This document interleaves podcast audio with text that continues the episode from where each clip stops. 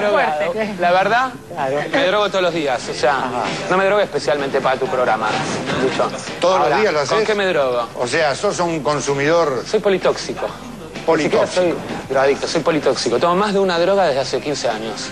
¿Ha aspirado cocaína?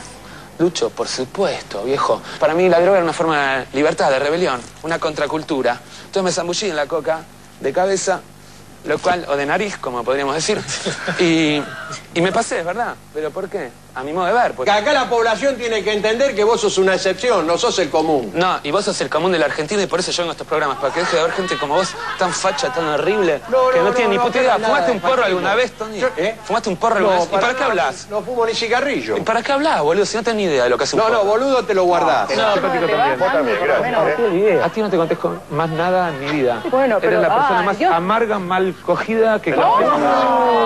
Mal cogida que. No, no, no, no, no le pueden pagar a este mamarrada. Eh, presentame el video. ¿Qué, ¿Qué se ve en el video? Después voy a hablar del video, no de vos. En el video se ve un concurso de marihuana en armonía donde la gente cata, hay microscopios para calcular la cantidad de. THC. ¿Y vos como tema. jurado qué tenés que hacer ahí?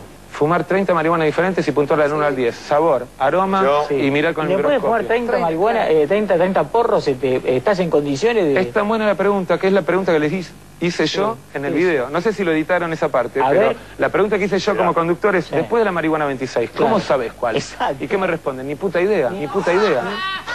¿Y qué problema hay? Si es un concurso de marihuana, no es Miss Universo, ¿qué pasa si no entendemos nada? Sí.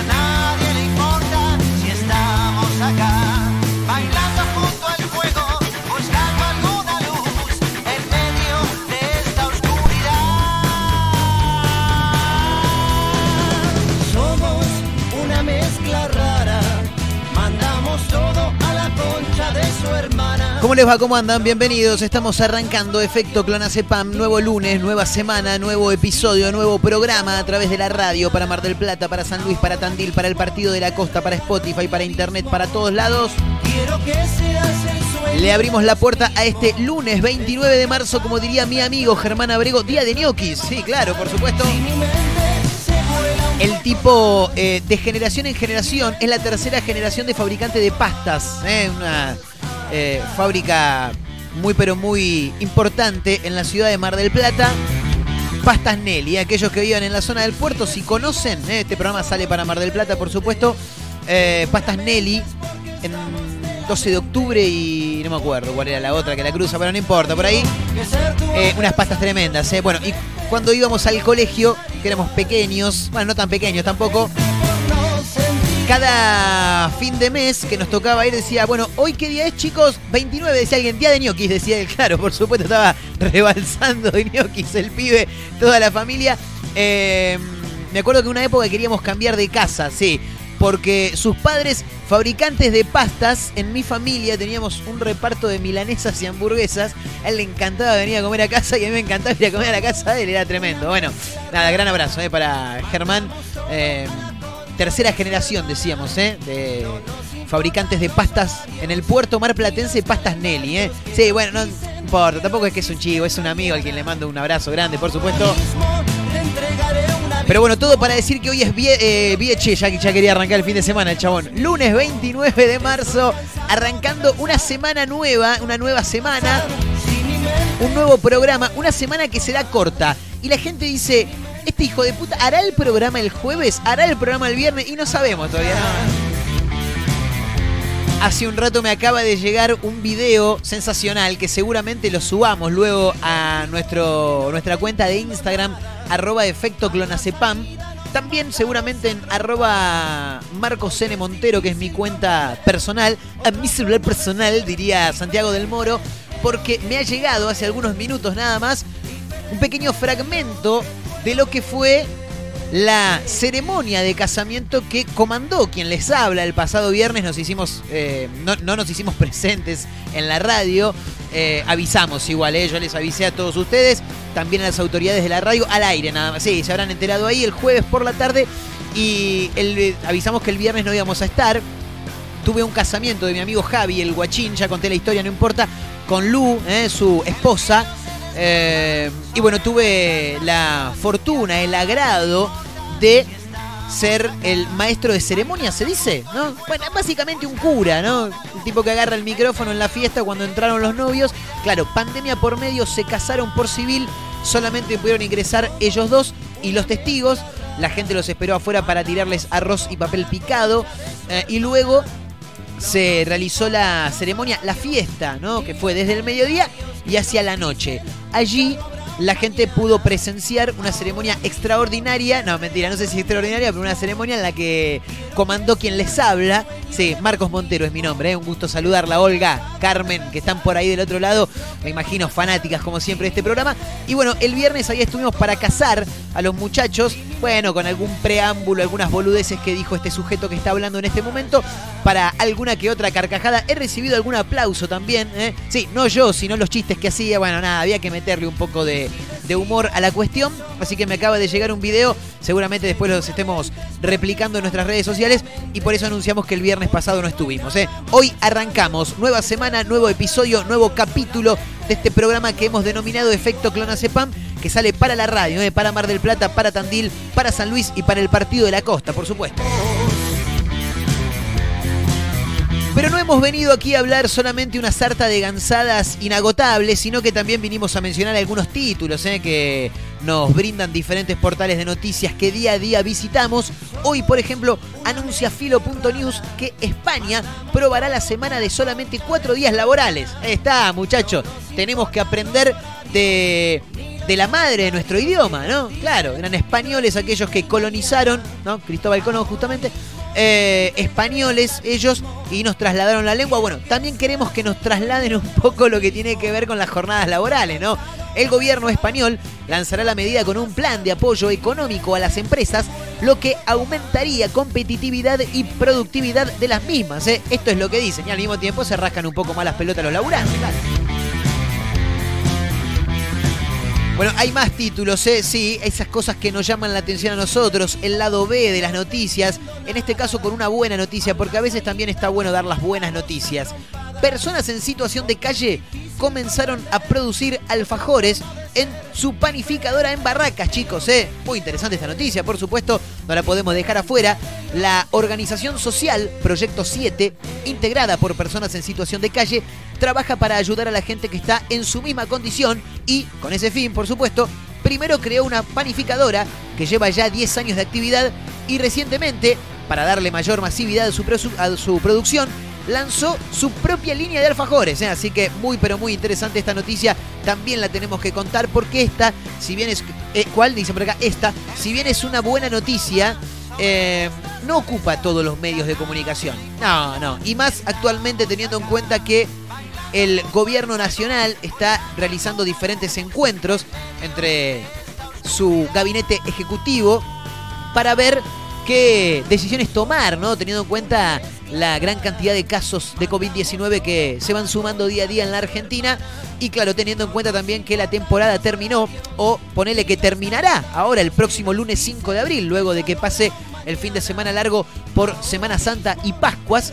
eh, y tienen ganas de volver todo para atrás. Sí, mucha gente está asustada, mucha gente vinculada a la nocturnidad y al sector, al sector gastronómico ya está rumoreando que en muchas ciudades de la Argentina se volvería a la fase 1, ojalá que no. eh, pero ahí te das cuenta que somos hijos del rigor, ¿no? Por supuesto, porque claro, no, che, pará, aguantemos hasta que pase Semana Santa porque vamos a laburar bien y después sí, tira todo para atrás. ¿Por qué no lo hicieron antes? Porque no convenía, claro. Pero bueno, no importa. De todos modos hay que esperar a la confirmación oficial a que en principio el gobierno nacional anuncie ¿no? qué va a pasar con estas restricciones y que luego después cada provincia y al mismo tiempo cada municipio también puedan tomar las decisiones correspondientes para cada punto de nuestro país. Eh, hay noticias que son realmente llamativas, como decimos siempre, todos los días nos toca ver cosas como estas, pero esto es totalmente extraño. Eran conocidos, le afanaron la llave de la casa y le entraron a robar. Tremendo, ¿eh? Jóvenes sorprendidos durante la madrugada por personas que eran de su entorno eh, y que les dieron una golpiza. En la huida destrozaron un blindex de la entrada al edificio. Esto es totalmente... Es como que vos, por ejemplo, tenés un grupo de amigos, ¿viste? Te juntás, no... Che, vamos a la casa de Javi que hay unas pizzas, dale. Y en la casa de Javi te encontraste con Nahuel, te encontraste con Facundo, ¿viste? Che, bueno, ¿cómo? Bien, todo bien, los conoces ahí, bueno. A los 15 días, che, hacemos una birrita en lo de Javi, dale. Y vuelve a ir Nahuel y vuelve a ir Facundo. Y vos ya no te digo que tenés una relación de amistad, pero ya los vas conociendo. Bueno, y un día te despertás con Facundo y Nahuela dentro de tu casa cagándote trompadas y choreándote todo porque previamente te afanaron la llave en la casa de Javier. Muy llamativo, ¿eh? en un toque lo vamos a comentar, por supuesto. Título que sorprende a más de uno y que lo encontramos hoy en tn.com.ar. Esto es tremendo. Jugaba un picado. Cuando decís jugaba un picado, es cuando el fútbol, ¿no? Claro jugaba un picado, escuchó un rumor, así como el rumor que te digo, che, el lunes 5 vuelve toda fase 1, y emigró a probar suerte. Hoy día es el argentino con más partidos en el Mundial de Clubes. Tremendo, ¿eh? ¿Cómo llegás a eso?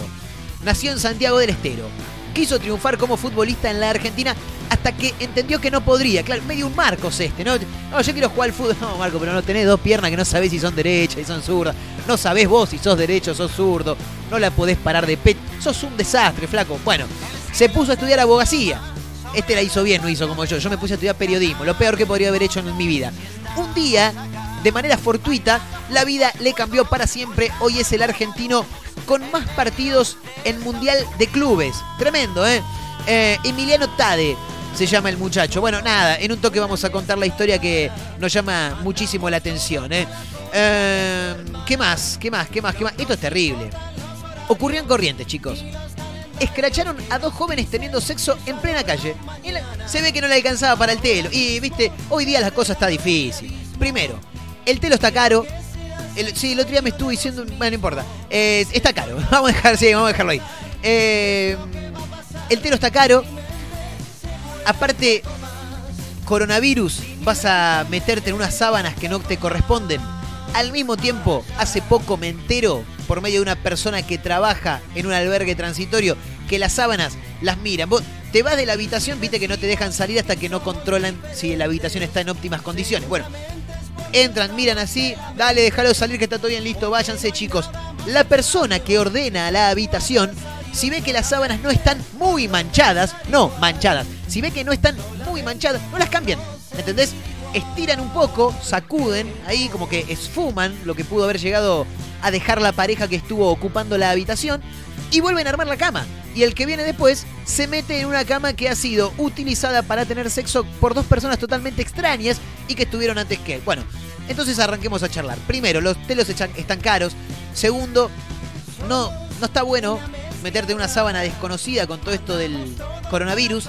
Tercero, te enteras que las mucamas no cambian las sábanas si no están muy manchadas. ¿Y cuál es la.? Ponele que los pibes viven con los viejos. No tienen dónde colocarla, boludo. No tenés un primo, un amigo que te puede prestar la habitación. Bueno, vamos a hacerlo acá, ya fue.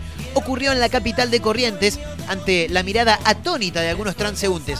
En un toque nos vamos a meter en la noticia, pero por lo que estuve viendo en las imágenes, están en diferentes puntos de la ciudad.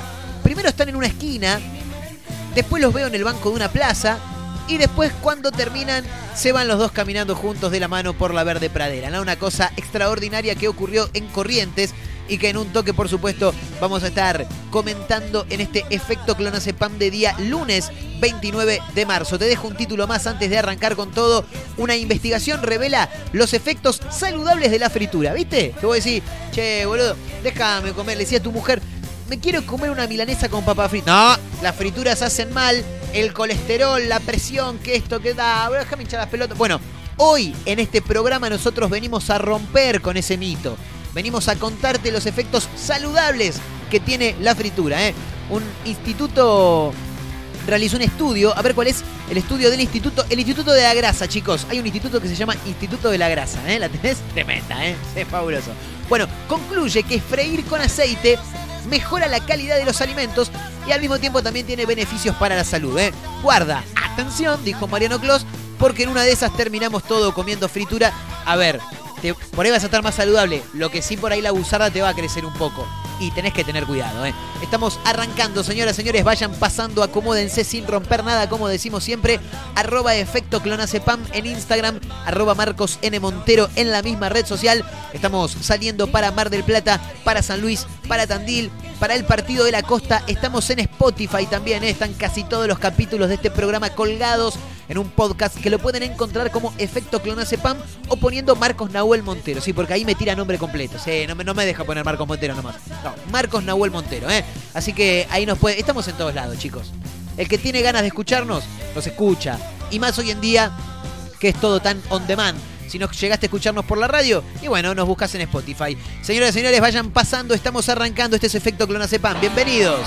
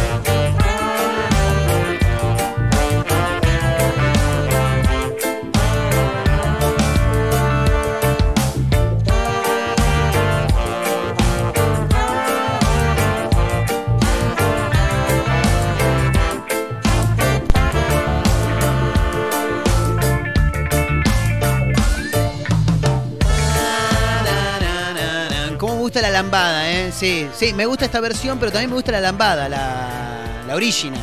Sí, sí, en serio, en serio. No, acá se me cagan de risa, me dice, ¿cómo te va a gustar la lambada? No, no, de verdad, boludo. ¿No le gusta la lambada? La de Don Omar, me dicen por acá. No, la de Don Omar no, la, la de Don Omar, malísimo. La de Don Omar no. Esa se llama Tabú. La de Don Omar se llama Tabú. Eh, sí, es un reggaetón mezclado con justamente la, la lambada, ¿no? Pero no, la lambada es única. Muy difícil bailar lambada. Pero es lindo, ¿no? Porque la, la tenés agarrada ahí bien. Mirá, ahí la te escuchá, mirá lo que es esto, papá.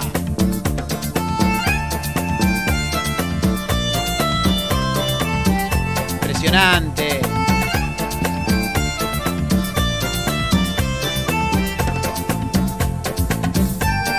¿Se acuerdan de José María bailando la, la lambada? Era tremendo. Cámara oculta que tenía como protagonista a Daniela Cardone, que hacía de conductora de Viva la Diferencia. Se llamaba un programa de entretenimiento en donde los varones eh, competían contra las mujeres. Y en un momento había que bailar y le, to- le tocaba a José María bailando con la persona a la que le hacían la cámara oculta, ¿no? Y le, le apoyaba todo. Hoy en día imposible hacer eso, no, no es imposible.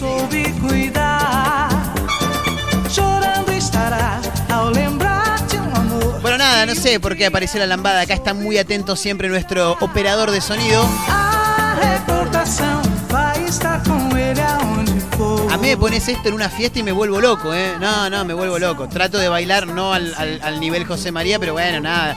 De bailar como se puede. Es muy difícil bailar la lambada, muy difícil. ¿eh?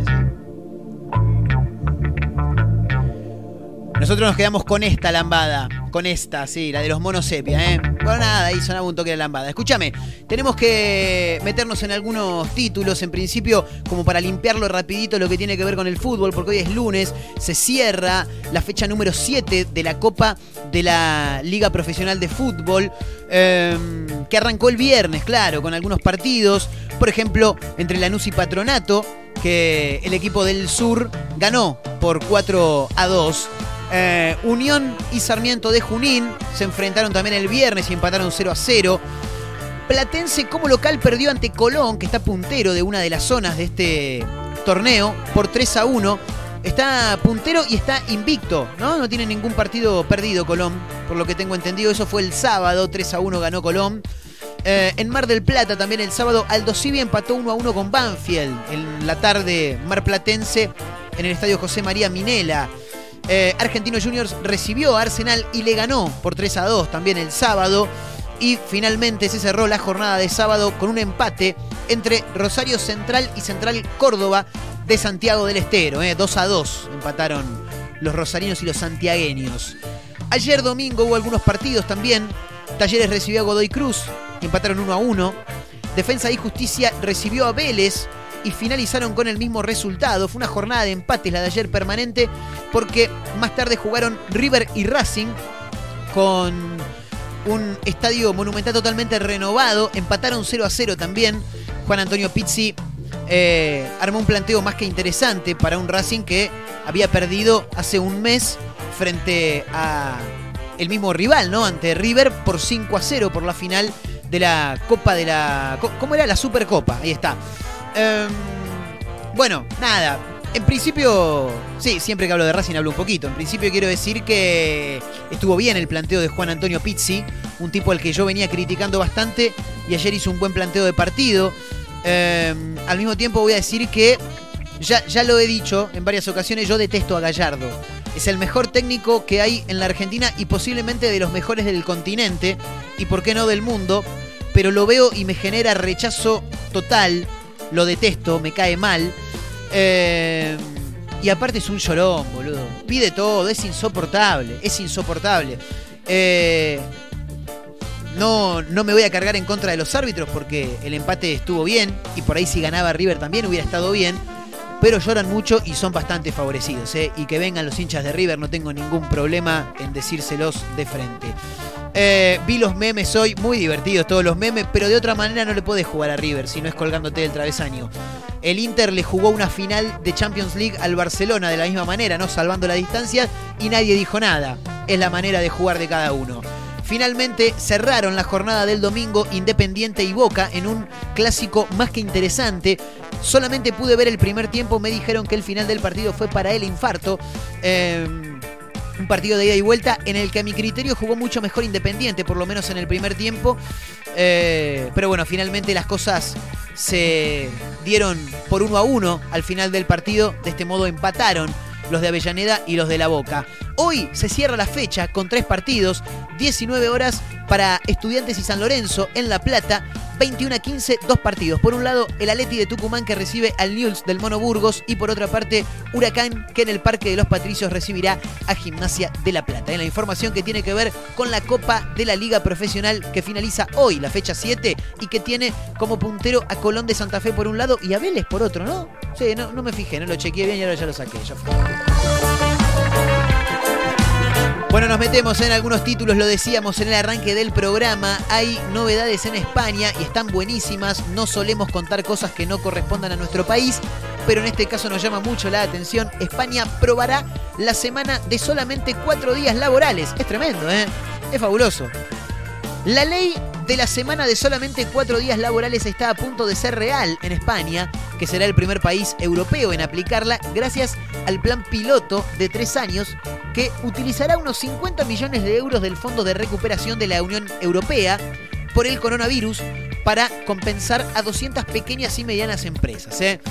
El objetivo, dice este informe, de esta ayuda es eh, alcanzar la semana laboral de 32 horas mientras recomponen su fuerza laboral y reorganizan los procesos de trabajo. Estos fondos estarán destinados al subsidio de todos los costos extras de los empleadores durante el primer año de prueba y posteriormente reducir la ayuda del gobierno a 50 y 25% cada año consecutivo. Este plan está impulsado por un partido que es el progresista Más País y tiene como promotor del proyecto a Héctor Tejero. Eh, es un legislador quien habló al respecto y dijo, la idea no es que los fondos europeos paguen, sino que los españoles trabajen menos. La idea es que los fondos europeos sirvan para aprobar medidas que puedan aumentar la competitividad y la productividad de las empresas, que es lo que pretenden. ¿eh? Eh, la verdad que es muy interesante lo que plantean en, en España, eh, porque aparte, y laburás menos, boludo, te cagás de ri, claro, es otra cosa. ¿Qué más dice el informe? A ver, eh, se estima que la medida podría generar un cambio masivo a fin de semana de tres días. Claro, el famoso día Osvaldo. Que en realidad no es que tendrías el famoso día Osvaldo, sino que tendrías un día menos de. ¿Sabes qué lindo, boludo? Llega el jueves a la tarde y ya es fin de semana. Tenés tres días para rascarte los huevos como se te han. Ah, es maravilloso. Maravilloso. Eh, bueno, decíamos, eh, generaría, generaría un cambio masivo a un fin de semana de tres días, lo que produciría mayor consumo, es verdad, especialmente en entretenimiento y turismo, uno de los pilares de la economía española. Acá también hay mucho turismo, muchachos, ¿eh? Atentos. La única condición para desarrollar esta medida es que se sostengan los salarios de tiempo completo con una reducción neta real de las horas de trabajo. Claro, hay que mantener todo igual. Y si lo recortás, viste, no tiene mucho sentido. Eh, bueno, nada. Ahí está un poco lo que decía. El informe continúa, cuenta un poco también lo que había ocurrido en 2017, ¿no?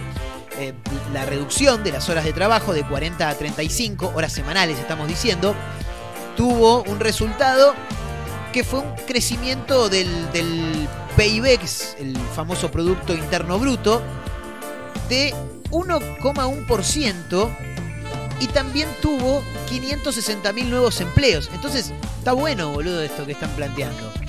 Eh, también dicen que eh, los salarios habían aumentado en aquel momento a un nivel, a un nivel nacional de un 3,7%.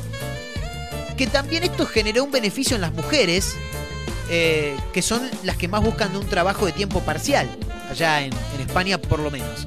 Nada, es una buena idea, me parece, para generar más consumo, más turismo y también para laburar un poquito menos, ¿no? Que nunca está mal.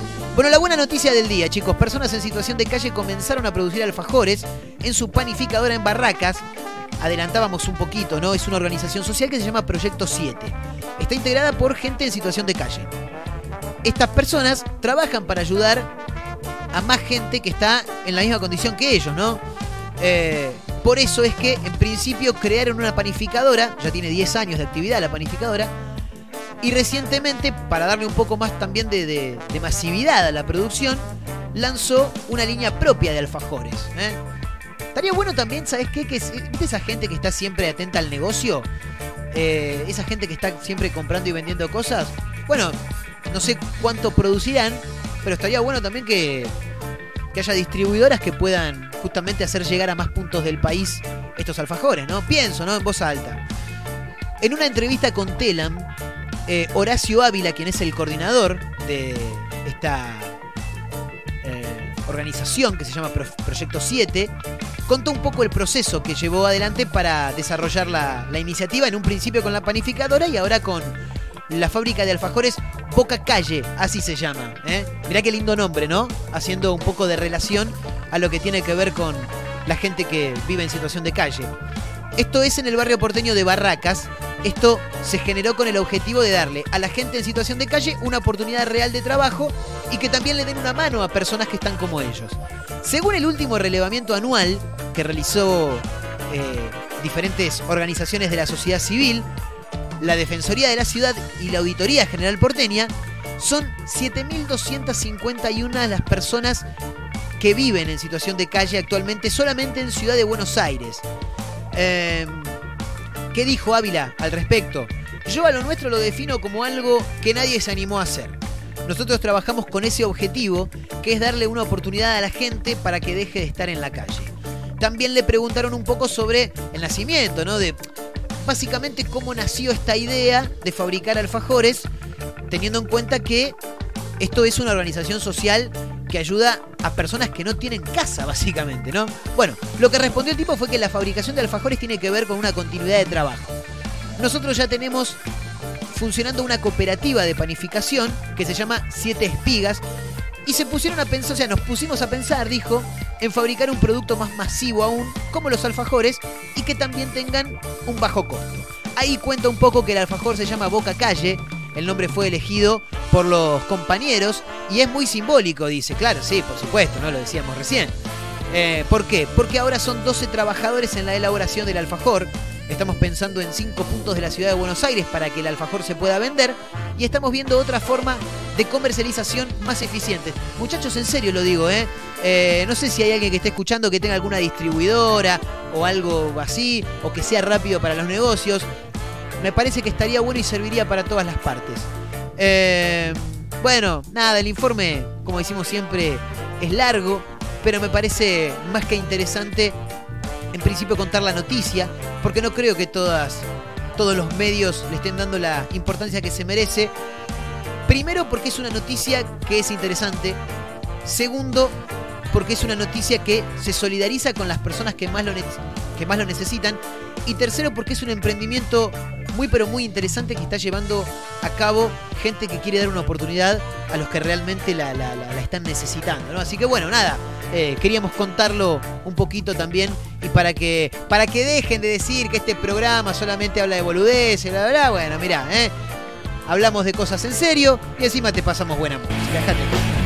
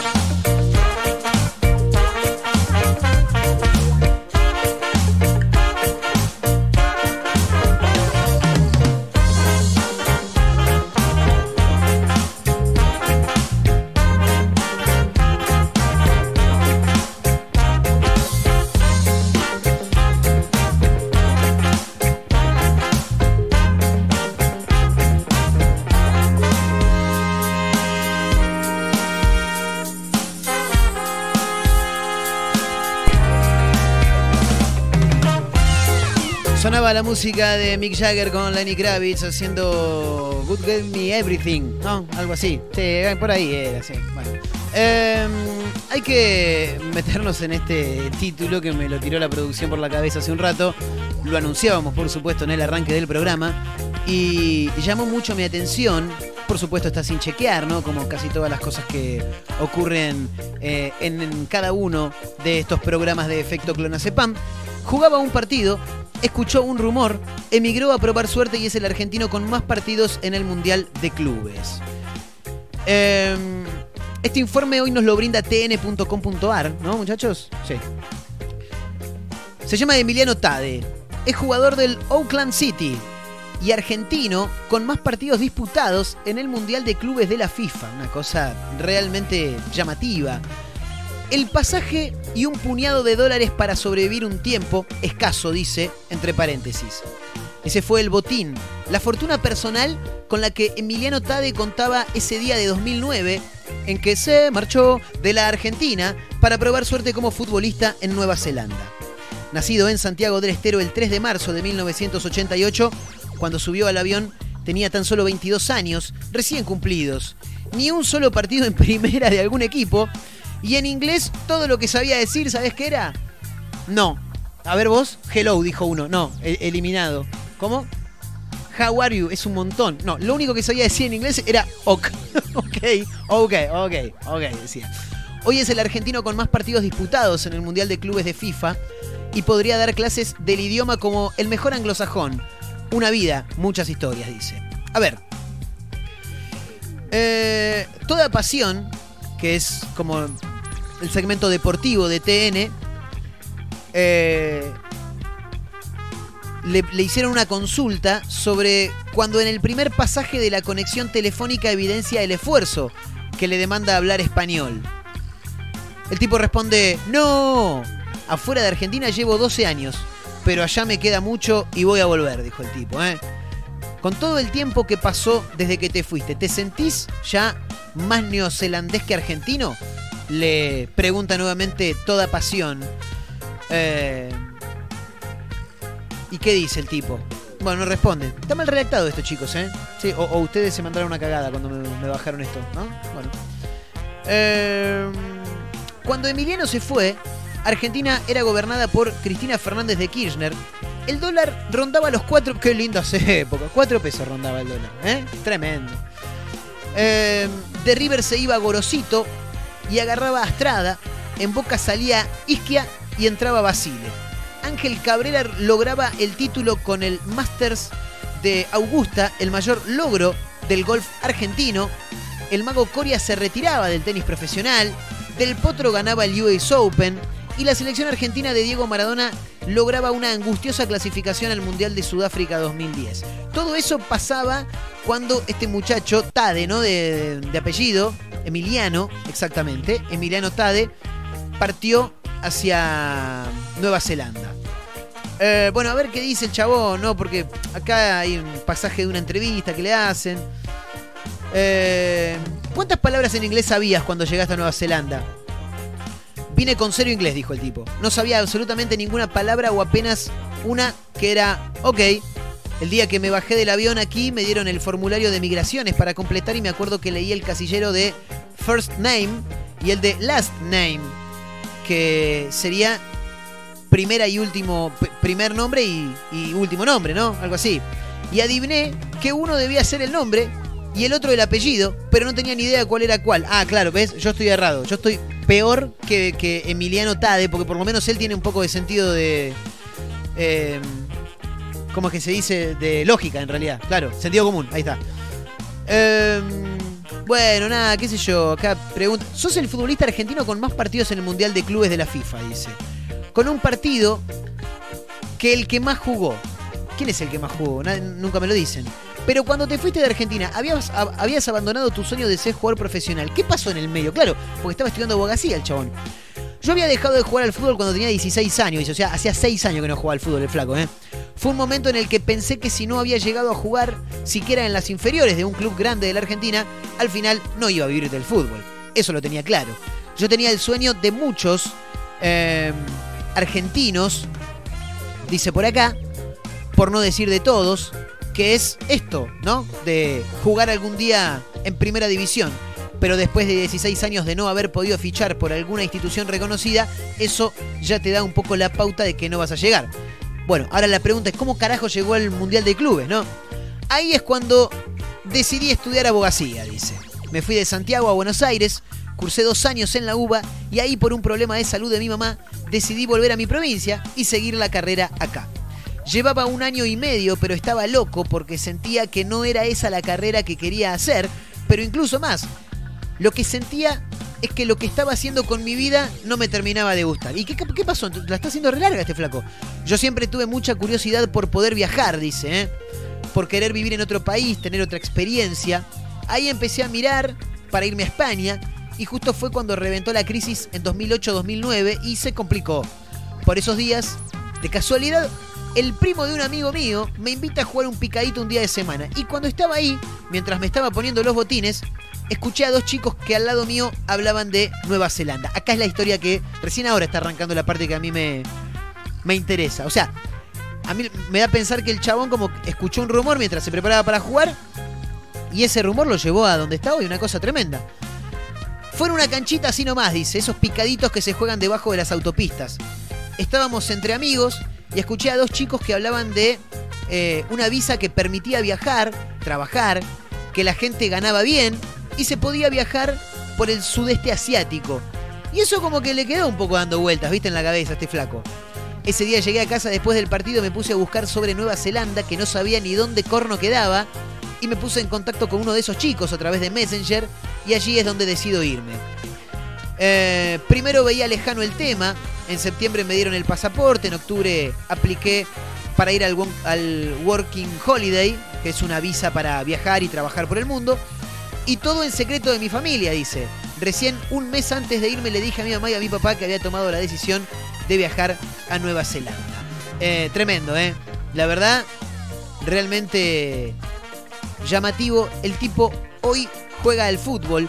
A mí lo que me llama la atención que estoy buscando por acá, porque la nota es extensa, es cómo logra dar nuevamente con el fútbol.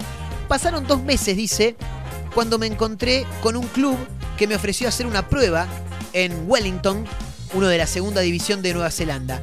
Hice la prueba, jugué los dos o tres primeros partidos y hablé con el entrenador para que me busque un trabajo porque se me terminaba la plata. En el club solo le pagaban a algunos futbolistas y si me decían que yo no me podía quedar porque no podía sostenerme económicamente. Claro, iba a estar bastante complicado el flaco, ¿no? Eh, bueno, a través del contacto de un amigo de mi provincia conseguí la prueba.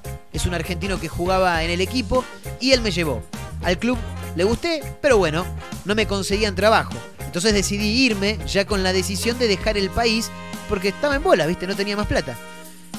Eso fue un viernes y yo había comprado el pasaje para viajar el lunes a la ciudad de Blenheim y quedarme allí a recolectar manzanas.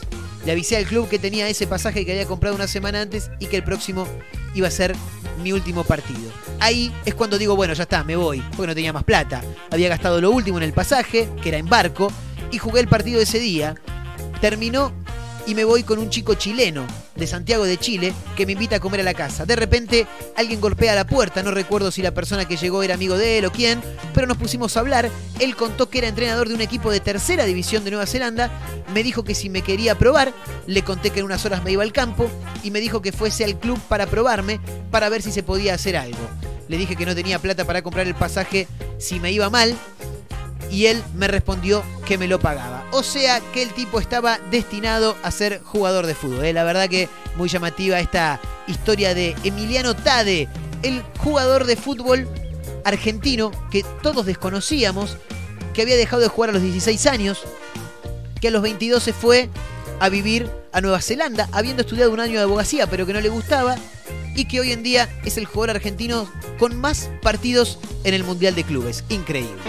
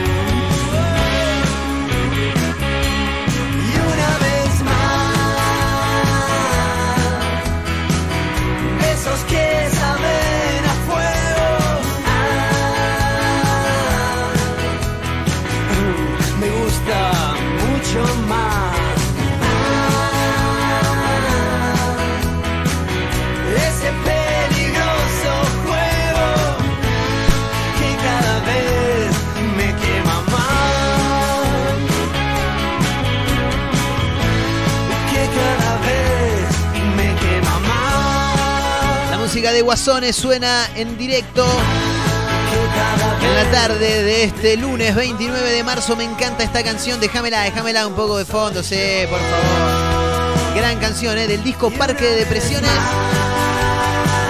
La música de Guasones haciendo No Soy Yo. Cuando una canción me gusta no la puedo dejar de escuchar. Sí, sí, así que déjamela de cortina. ahora, eh. Bueno, antes del cierre, ya recta final de este efecto clonazepam de día lunes, ¿eh? Sí, ya nos tenemos que rajar, mira la hora que es, boludo. Bueno, escúchame, eh, escracharon a dos jóvenes en Corrientes teniendo sexo en plena calle. Tremendo, ¿eh? Una pareja decidió eh, tener relaciones sexuales en la vía pública y quedó escrachada eh, a la luz del día en la capital de Corrientes. Según trascendió, las imágenes fueron registradas en calle España y 25 de mayo y en España y avenida Puyol o Pujol. Sí, bueno, no importa. Eh, la cuestión, ¿qué hicieron? ¿Un tour, boludo? Hoy, hoy te voy a hacer el amor en todos lados. Hoy te voy a hacer el amor por todos lados, le dijo. Ay, dijo ella. Sí, ¿qué por dónde? Eh, vamos a hacerlo por, por la parte céntrica, después te llevo un rato para el suburbio. Algo así habrá sido. Bueno, eh, según trascendió, decíamos, las imágenes fueron registradas en España y 25 de mayo y en España y Avenida Pujol para luego retirarse del sitio muy tranquilos y tomados de la mano por la verde pradera. ¿eh? Tremendo. Bueno, ah, la nota termina ahí que lo demás son todas fotos. Bueno, fabuloso. ¿eh? Ocurrió en la capital correntina. Ahora sí, me meto en el título que nos interesa a todos. Una investigación revela los efectos saludables de la fritura, chicos. ¿eh? Viste que la fritura siempre es como que arrastra ese prejuicio de que es una técnica de cocina que, que engorda, viste, que, que te trae problemas de salud. Bueno, echa las pelotas. Bueno, sin embargo, la investigadora del Instituto de la Grasa del Consejo Superior de Investigaciones Científicas, así se llama el instituto, es tremendo, María Victoria Ruiz Méndez, recuerda que ya hay estudios que demuestran que freír no es solo una forma popular de cocinar, sino que también es eficiente. ¿Eh? Aprenda ahí, Carmen, que lo tiene cagando a su marido. Un nuevo trabajo sobre los efectos de distintos aceites en la fritura de los alimentos, ha confirmado que además de mejorar la apariencia y palatividad, la palatividad es la cualidad de un producto alimenticio de ser agradable al paladar. ¿eh? Eh, aumenta los compuestos de interés nutricional por sus efectos eh, hipotensores, antidiabéticos, antiinflamatorios y en la inhibición de la absorción del colesterol. ¿Eh? Mira vos qué tul. De todos los aceites vegetales estudiados, el orujo, extraído de la segunda prensada de la oliva, es el que mejor comportamiento físico y químico ha demostrado. Bueno, hay que ir al supermercado también y ver cuánto sale, ¿no? El aceite de orujo. Claro, ahí te rompen el bueno. La incorporación de la grasa vegetal a los alimentos se produce por absorción de la misma por parte de la comida durante la preparación.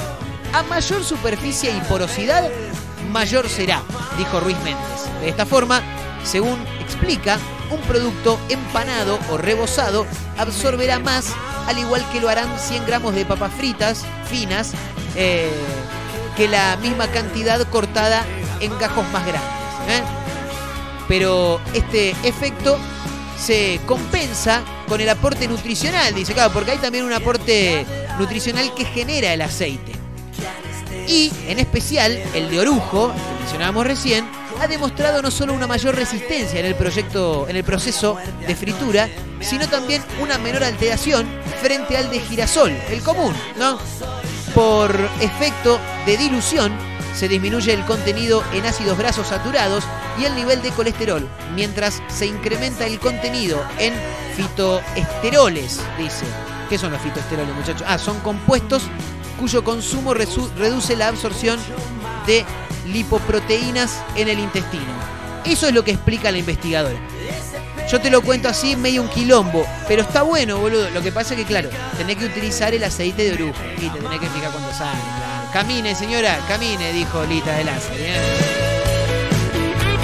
Bueno, ahora sí nos retiramos, señoras, señores. Gracias por acompañarnos. Como siempre decimos, ha sido un placer compartir esta hora del día con ustedes, haciéndoles compañía, haciéndonos compañía mutuamente.